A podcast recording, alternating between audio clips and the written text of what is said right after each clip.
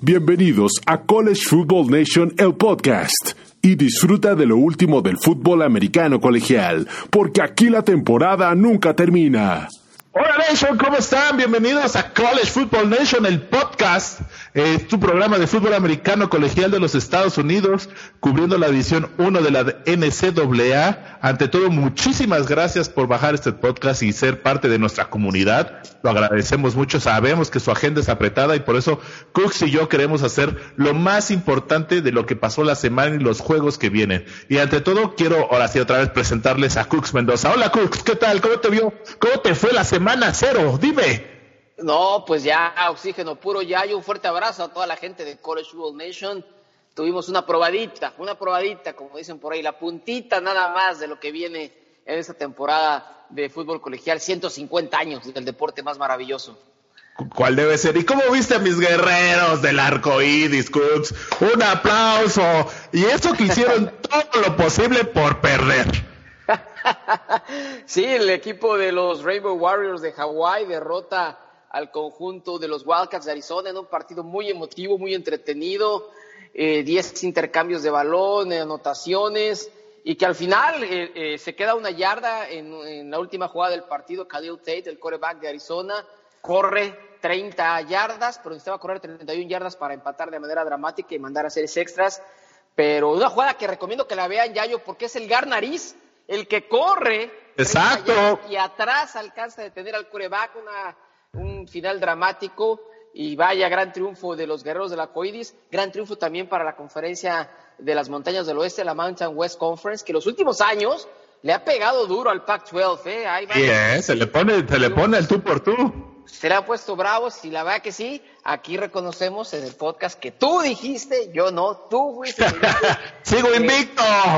sigues invicto, sigues invicto que los guerreros del arco iris eh, se le iban a pegar a los Wildcats. Y como te digo, hicieron todo lo posible para perder. Y eso que ahora sí, el quarterback de Hawái lanzó para cuatro anotaciones y cuatro intercepciones y me los, y me lo sacaron del juego a McDonald's en el tercer cuarto, porque llegaron a un punto en que literal Hawái iba ganando 35-21, el juego estaba dominado, el mojo estaban con los guerreros del arcoiris, dos pases de, anota, de interceptados de McDonald's, les anotan, les empatan y dijo el coach, es suficiente, cambiemos y saquemos al segundo coreback.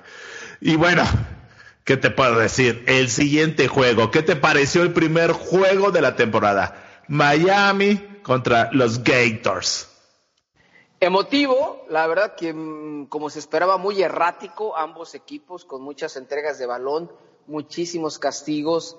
el equipo de Miami tuvo chispazos y la verdad que tuvo el juego en sus manos, también porque se lo entregó el equipo de Florida, los Gators que yo saco, lo que sí saco de ese partido que fue motivo, fue interesante, porque siempre el primer juego de la temporada te deja un récord especial, pero yo saco, sí saco dos conclusiones bien importantes de trascendencia. Una, para nada es el equipo número 8 de la nación, creo que está sobrevalorado y que eh, va a perder, yo creo que tres, cuatro juegos en, la temporada. Y por otra parte, Miami creo que eh, también va a batallar, creo que en la ACC si juega de esa manera, con tantos castigos y desaprovechando oportunidades, también veo una temporada complicada para el equipo de los Huracanes de Miami. Sí, yo también estoy totalmente de acuerdo. Ahora sí, Florida hizo todo lo posible por perder y al final al cabo la defensiva sacó la casta. O sea, cuatro balones sueltos. Bueno, también vamos a ser sinceros, circunstanciales los balones. O sea, eh, bueno, tres, eh, dos balones sueltos en la primera parte que los, ahora sí, el bote del balón no fue a favor de, de los Gators, que ya estaban los jugadores ahí, hasta los narradores dijeron, ¿cómo es posible que no se quedó con el balón? No, o sea, el balón no votó ahora sí a, favor de los Gators el sábado y sí a favor de, de los huracanes que ya atacaron otra vez el turnover change, que a mí, para mí, a mí se me gusta, o sea, es como un reconocimiento y darle exposure al que haga una, una jugada extra y también el touchdown rings, ¿no? Que una persona que anota la ofensiva le dan unos anillos como si fuesen boxers para pegarle a alguien, porque no parecen anillos, pero son boxers. Eh, pero bueno, es parte de, lo que es Miami también, ¿no? De toda la cultura y todo lo que hace Miami para llamar la atención y al final al cabo es marketing y siempre les ha funcionado y, y creo que genera, ha generado mucho ruido en la liga que otros equipos lo han copiado. Entonces, creo que es, es positivo, ¿no? Darle exposure al jugador que haga una buena jugada y que todo el mundo se entere quién fue aparte de la anotación, ¿no? Pero bueno, retomando el juego, eh, eh, Williams eh, en lapsos y, dio buenos pases, a veces no, mucho, muchas inconsistencias. Para mí el jugador ofensivo o el, jugador que sobresalió en Miami es Dallas con la Wildcat Offense que sacaron. O sea, fue para mí eh, los Gators no estaban no estaban preparados para ello y Dallas con su atleticismo sobresalió entre todos, ¿no? Sí, aunque por otra parte eh, la línea ofensiva de Miami permitió 11 capturas de coreback. Ahí es donde yo vislumbro el problema. Creo que ambos equipos van a batallar y creo que va a ser difícil que cualquiera de esos dos equipos eh, aspire a ganar su división y en general veo un año complicado para el fútbol de Florida, ¿eh? porque Florida State creo que también va a batallar, y, igual que el sur de Florida, por a ver si Central Florida levanta la mano otra vez. Pero bueno, emotivo, interesante, al final nos entretuvo, pero sí con muchos errores ambos equipos. Eh, eh, bueno, tal vez también es el primer juego de la temporada, todos los reflectores, ahora sí fue partido televisado en cadena nacional, todo el mundo estaba ahora sí atento de este juego, más que nada por también la tradición y la historia y más que nada este juego podría decidir quién va a ser el campeón del estado de Florida y va a estar burlándose el resto del año de los otros dos equipos, ¿no? Sí, porque en este año sí juegan los tres grandes a round robin, porque obviamente Miami se enfrenta a Florida State como miembros de la conferencia de la costa del Atlántico y en el último fin de semana de la temporada el anual juego entre los Seminoles de Florida State y los Gators de Florida. Así que sí, podría ser podría ser el, campeonato estatal para los Gators, pero repito, yo creo, que Gators no es el equipo número 8 de la nación, ¿eh? la verdad, yo creo que puede hasta terminar eh, fuera de los 25 al final de la temporada, por ahí, para que la gente tome nota y a ver si es cierto al final de la temporada que se cumple. Sí, bueno, una de las cosas que, bueno, si la gente no ha visto en, nuestra página de, nuestra página web y en nuestra página de Facebook pusimos los calendarios, los 10 calendarios más difíciles del año del 2019 y en la mitad están los Gators. Entonces, no creo, con lo, con lo, que demostraron este, este sábado, que apenas sobrevivieron a la Universidad de Miami con un head coach nuevo, con un coreback novato, eh, y no se vieron tan impresionantes como debieron haberse visto. Ya, no, y otra cosa, no sé si te diste cuenta, Tate, el coreback sustituto, ya es receptor. y entró algunas jugadas de Wildcat, pero pues no, no tuvo mayor impacto este este muchacho, Tate Martell. Tate Martell es, para mí es un atleta, sí, es atleta, es muy rápido. Tal vez falta que lo involucren más en el plan de juego. Se acaba, se acaba de incorporar, entonces falta que haya todavía un poquito más de conexión con Williams y veamos qué pasa, ¿no? Así es, te digo, pero para, para ya concluir el, comentario de este partido de, de mi parte, yo creo que Miami es lo que esperaba, un equipo con muchas carencias todavía, muchos novatos, está en reconstrucción, tiene un nuevo head coach y, repito, Florida sobrevalorado, creo que para nada es el equipo número 8 de la nación y no va a ser una temporada tan buena para el equipo de los Gators, sobre todo porque su coreback sigue siendo muy inconsistente, ya no hay excusa para ser tan inconsistente como lo hizo Franks y yo creo que eso los va a meter en problemas en la temporada. Sí, estoy totalmente de acuerdo, pero bueno, ahora damos la vuelta y estamos ahora sí a la temporada Ahora sí, semana uno. ¿Cuáles son los mejores juegos? En mi, en mi parecer, y tú me dirás cuál es tu opinión. Para mí, el juego que todo el mundo está esperando es la revancha del juego de campeonato del 2010. Cuando Cam Newton y compañía le ganan al equipo de Chip Kelly 22 a 19 con un gol de campo en los últimos segundos y dejan en el terreno de juego a mis queridos patos de Oregon. Pero bueno, el juego es el sábado 31 de agosto a las 7 de la noche, hora del este, en el estadio de los Cowboys. lo van a televisar por cadena nacional, por ABC, entonces es el juego de la noche. Para ti, ¿qué, para ti, ¿cuál sería tu opinión? ¿Quién gana este juego y por qué? Ah, bueno, sin duda alguna es un partido muy atractivo entre un equipo de la conferencia del Pac-12 llamado a pelear por el campeonato de su conferencia, como son los Dogs, los Patos de Oregon, y un equipo de Auburn del cual de inicio no se le dan muchas posibilidades.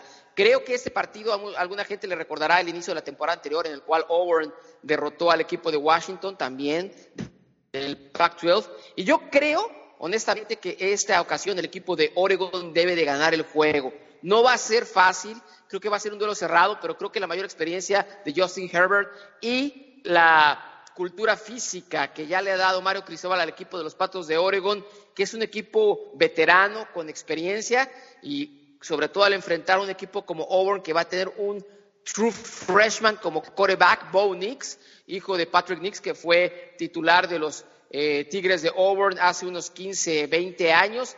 Creo que el equipo de Oregon hará lo suficiente para en un duelo cerrado llevarse el marcador por unos tres puntos. ¿Qué piensas tú, Yayo? Uf, mira, yo lo veo muy cerrado, eh, la verdad, muy, muy cerrado. Más que nada, los equipos del ACC no le caen nada bien a Oregon. O sea, la, la fisicalidad que tienen nos pega mucho. Nosotros somos un equipo muy rápido, muy explosivo, pero esperemos que con esta nueva línea ofensiva, como tú dices, con los cambios que ha hecho, podamos dar el la vuelta. Pero mira, la presión está en el lado de Oregon. Ahí te va, ¿por qué? Porque tiene más, ahora sí tiene más talento, eh, tiene más experiencia, eh, y históricamente el Pac-12 tiene un récord perdedor. En las últimas tres campañas, cuando ha habido récord, juegos entre sí, tiene un récord de cinco ganados, un perdido. El Pac-12 contra equipos del ACC. Entonces, eh, el, ahora sí, la, la, única derrota fue el año pasado cuando Texas A&M se colapsó ante el regreso de Joe, Just Rosen, eh, perdón, de hace dos temporadas.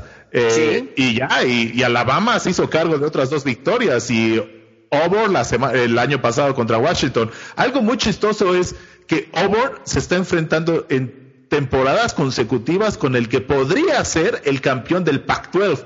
Y yo creo, eh, y, o el favorito, ¿no? Y, Washington refrendó el, título de favorito y lo fue y ganó la conferencia. Esperemos que Oregon también lo haga. Pero como tú dices, creo que este juego lo necesita más el Pac-12 para levantar, ahora sí, adeptos dentro de los votantes del comité de los playoffs que Auburn, la verdad. Entonces, toda la presión va a ser para los patos de Oregon. Entonces, lo único bueno es de que eh, los patos tienen la experiencia y tienen al, al, coreback titular. Las cosas que yo veo es que la defensa de Auburn va a ser superada, o sea, va a estar muy fuerte y muy sólida. Entonces vamos a ver qué pasa. Para mí va a ser muy cerrado el juego, pero gana Oregon. Sabes por tres puntos, ¿eh? Ok. Ah, mira, pues perfecto, sí, sí que coincidimos en lo que es el margen de victoria. Bueno, Cooks, ahora sí el segundo juego, creo que más importante de este domingo, eh, bueno, de este fin de semana de Labor Day, va a ser Oklahoma-Houston el domingo primero de septiembre a las siete y media de la noche, horarios del este, seis y media del horario de central, en Norman, Oklahoma. ¿Tú qué piensas de este juego de los Sooners? Pues va a ser un juego entretenido, sobre todo muy ofensivo, como es la característica de Oklahoma. También Houston, eh, está viviendo una renovación, una reestructuración con la llegada del head coach Dana Holgerson, que proviene de la Universidad de West Virginia. Recordemos que salió, fue despedido Mayor Applewhite por los malos resultados de la pasada temporada o resultados que no realmente cumplieron con las expectativas. Yo creo que vamos a ver muchos puntos, eh, muchas ofensivas, el air raid y la variante del spread de Lincoln Riley con Oklahoma. Yo creo que de los puntos más interesantes ya yo es ver cómo se desempeña Jalen Hurts ahora como coreback de Oklahoma, después de que llegó de la Universidad de Alabama. Así que yo creo que va a ser muy entretenido, pero la mayor, este, el mayor poder ofensivo de Oklahoma es lo que va a decidir al final. Y yo creo que vamos a, ver un triunfo de los Sooners como un 48-31 o 51-30, más o menos por ahí. Creo que, sobre todo en la segunda mitad, el equipo de Oklahoma va a imponer sus condiciones.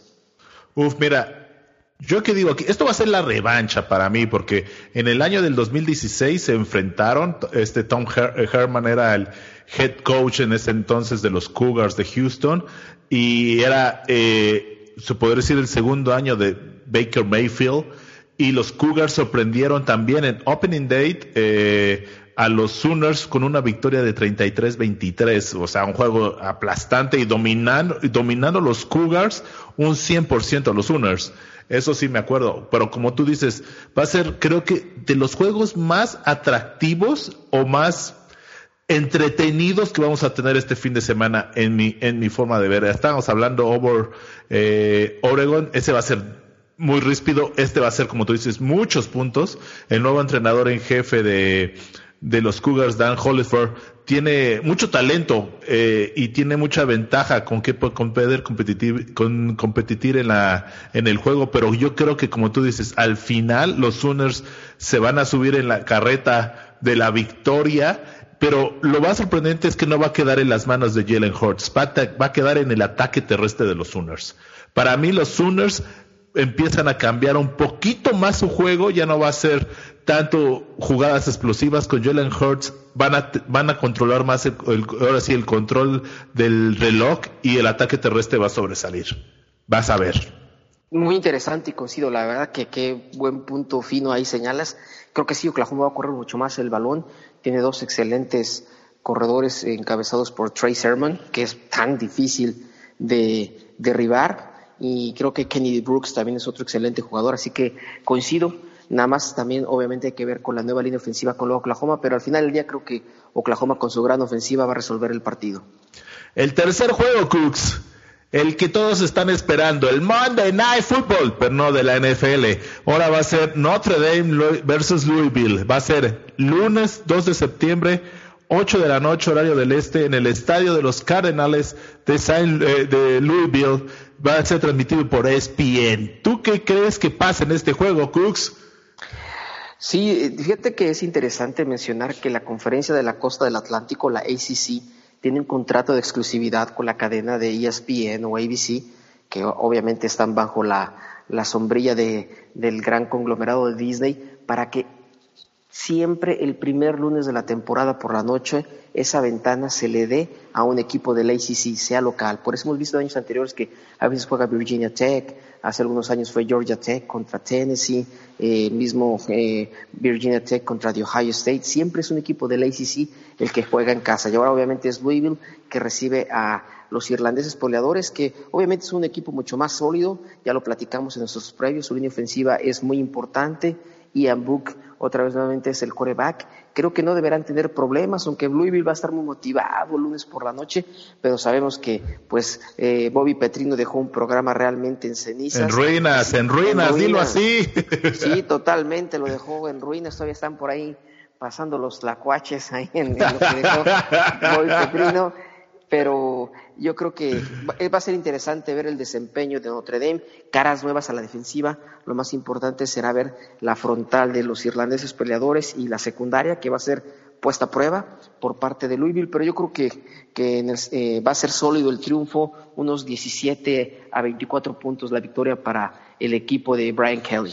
Uf, mira, eh, para mí sí va a ser dominio total de Notre Dame, no, no veo cómo Louisville eh, pueda sacar la victoria. Pero es algo muy chistoso. O sea, entre universidades nada más las o sea, la distancia son 400 kilómetros y nada más han enfrentado una vez en toda la historia. Y eso fue el año del 2014 en el cual eh, Notre Dame eh, le gana a Louisville 31-28. Eh, o sea, sufrió Notre Dame.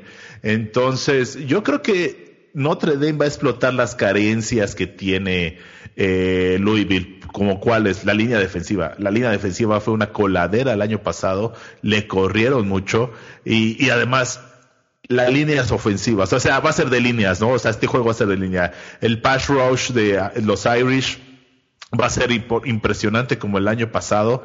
Va, le van a meter muchísima presión al coreback y yo creo que Louisville no tiene como, aunque le regresan 11 jugadores, y eso le va a dar un poquito más de profundidad y va a tener un poquito más de experiencia y tienen atletismo y velocidad, pero no creo que sea suficiente para poderlo, para poder librar a Notre Dame. Y Las Vegas le da una, una línea de 20 puntos y medio a, Notre Dame, mínimo. ¿Tú crees que la logra encubrir? Yo creo que sí, por eso hablaba de unos 24 puntos de diferencia. Creo que la línea ofensiva es la que va a marcar la diferencia para el conjunto de los irlandeses peleadores y, van a empezar con el pie derecho en esta temporada 2019 en Notre Dame. Exacto. Bueno, ya el último juego que creo que debemos recomendar para que la gente es, ahora sí, el clásico de las escuelas privadas elite de alto rendimiento académico de, Estados Unidos va a ser Northwestern contra Stanford, es el sábado 31 a las 4 de la tarde, horario, horario del este, 3 de la tarde, horario del norte va a ser en el estadio en Palo Alto, California. Los, eh, ahora sí, los Cardinals van a ser eh, locales. ¿Tú qué piensas de este juego, Cooks? Muy interesante, la verdad, el partido. Este año se juega en Stanford. Hace unos tres años Stanford fue a visitar a Northwestern. El partido fue a las 11 de la mañana y los jugadores este, comentaron que fuera muy temprano para su horario, que eran las eh, 8 de la mañana para ellos y por eso los agarraron pues fuera de nivel. Yo creo que Stanford, aunque ha sido un equipo de los más consistentes del pacto en los últimos años, el año pasado, en el 2018, no fue bueno el año. Por primera vez mostraron fallas de fundamentos, algo raro, en el equipo del coach David Shaw. Este, no se vieron tan físicos. De hecho, Bryce Love, su corredor estrella, no, no brilló.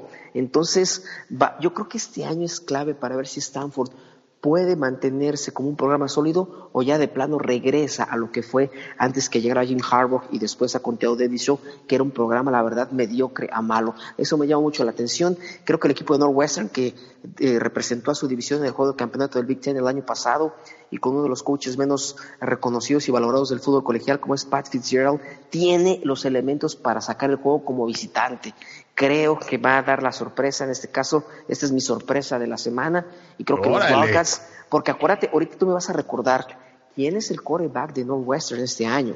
Nada más y nada menos que es un cinco estrellas que originalmente firmó con Clemson. Exacto. Y nunca había llegado un coreano de tanto talento de las preparatorias al equipo de Northwestern. Así que yo creo que Northwestern va a dar la sorpresa y por tres puntos va a sacar un triunfo de oro de allá de Palo Alto, este, derrotando al Cardenal de Stanford. Mira, yo también estoy totalmente de acuerdo. El, el, coreback para la gente que se pregunte es Hunter Johnson, transferido de Clemson, literalmente, cinco estrellas. Pero también hay cabe un, el dato ahora sí histórico es que la última vez que se enfrentaron eh, fue en el año 2015 en el Tazón de las Rosas y Northwestern le ganó a Stanford, ¿no? y ahorita, eh, entonces, hay, hay historia de que Northwestern puede levantar la se puede levantar con la victoria y esta vez van a estar luchando los dos para llegar al Rose Bowl.